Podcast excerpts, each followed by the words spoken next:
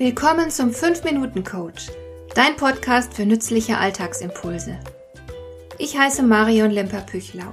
Als erfahrener Coach habe ich jede Menge psychologische Tipps für dich, mit denen du leichter durch den Alltag kommst, damit dein Leben ein bisschen einfacher wird.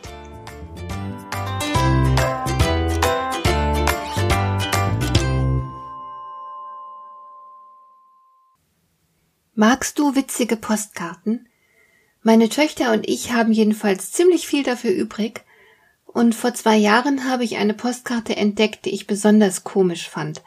Darauf sind nur drei kurze Sätze abgebildet, kein Bild sonst, und die Sätze lauten Wenn du tot bist, dann weißt du nicht, dass du tot bist.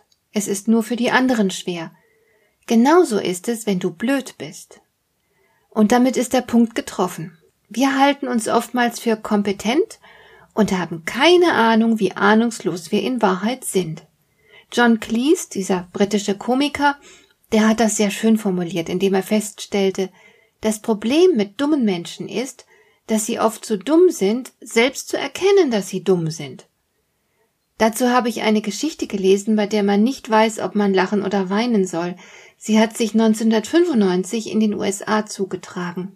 Ein Mann namens MacArthur Wheeler hatte erfahren, dass man mit Zitronensaft eine Art Geheimtinte herstellen kann. Die Tinte wird sichtbar, wenn man das Papier erhitzt. Es ist ein Trick, den ich schon häufiger in Kinderbüchern gelesen habe. Und da dachte sich dieser Mr. Wheeler, dass sich der Effekt doch wunderbar nutzen ließe, um ungestraft ein paar Banken zu überfallen. Also rieb er sein Gesicht mit Zitronensaft ein und überfiel erfolgreich mehrere Banken.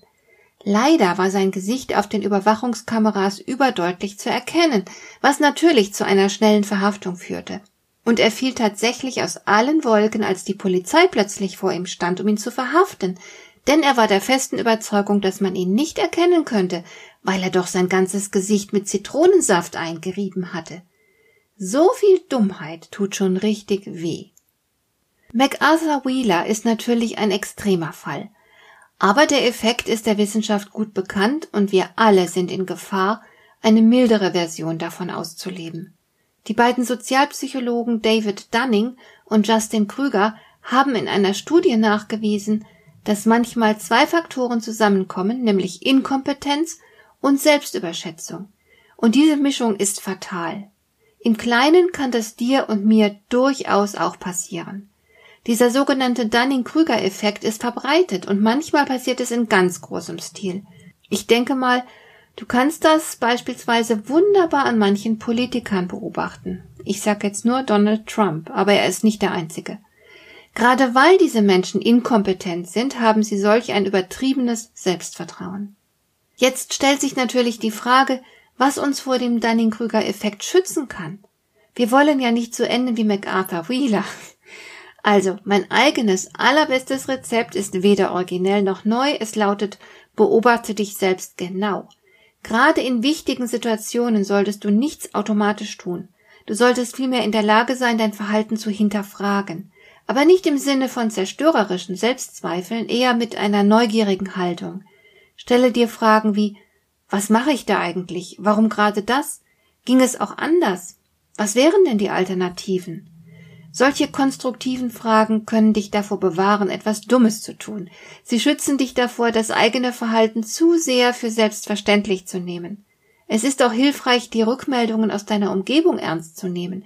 Ich meine damit nicht, dass du glauben sollst, was andere dir über dich sagen. Aber die Meinungen der anderen können dir dabei helfen, dein eigenes Verhalten zu reflektieren. Ist vielleicht was dran an der Sichtweise der anderen? Selbstverständlich entscheidest du am Ende immer selbst, was für dich stimmt. Die Meinung der anderen ist nur ein Impuls, dich mal anders zu betrachten und das eigene Verhalten zu überprüfen. Ich selbst habe mir den Zweifel zur Gewohnheit gemacht und kann nur sagen, seit der konstruktive Zweifel zu einem Teil meines Alltags geworden ist, fühle ich mich innerlich sehr viel freier und ich bin erheblich effektiver geworden. Nicht umsonst schrieb der französische Philosoph Michel de Montaigne, nicht minder als das Wissen möchte ich den Zweifel missen.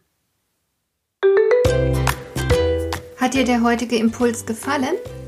Dann kannst du jetzt zwei Dinge tun. Du kannst mir eine Nachricht schicken mit einer Frage, zu der du gerne hier im Podcast eine Antwort hättest. Du erreichst mich unter info at lemper-püchlau.de. Und du kannst eine Bewertung bei iTunes abgeben, damit diese Sendung für andere Interessierte sichtbarer wird. Schön, dass du mir zugehört hast. Bis zum nächsten Mal eine gute Zeit für dich.